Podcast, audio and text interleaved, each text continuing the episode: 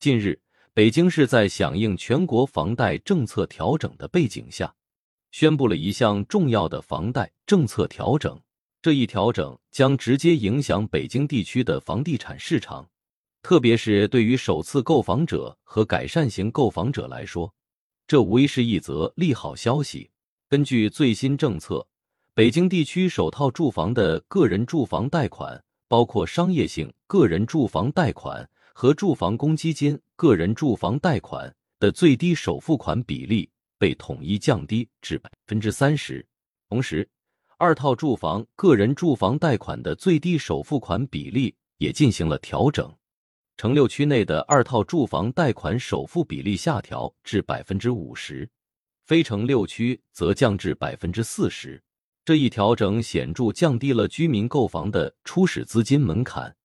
有利于更好的满足市民的刚需和改善型住房需求。除了首付比例的调整外，北京市还取消了此前在房价快速上涨期间实施的对房贷年限的严格限制。根据新政策，最长的房贷期限将从原本的二十五年延长至三十年。这一改变不仅有助于缓解购房者的还款压力，也将在一定程度上增加购房者的购买力。这次政策调整对北京地区的。房地产市场产生了直接影响。对于开发商和房地产相关企业而言，这可能意味着市场需求的增加和销售机会的提升。对于普通购房者来说，降低的首付款比例和延长的贷款期限将使得购房更加可行，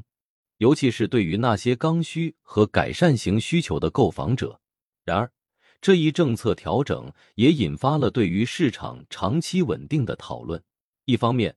政策的宽松可能刺激短期内的房地产市场活跃；另一方面，也需要警惕过度放松可能带来的市场波动风险。因此，政府和监管机构需要在刺激市场和防范风险之间找到平衡点，确保房地产市场的健康稳定发展。总体而言，北京市的这次房贷政策调整是对当前市场环境的积极回应，旨在满足市民的住房需求，同时也是对房地产市场稳定发展的一次有力支持。未来，市场参与者和政策制定者需要继续关注市场动态，以确保政策调整能够达到预期的积极效果。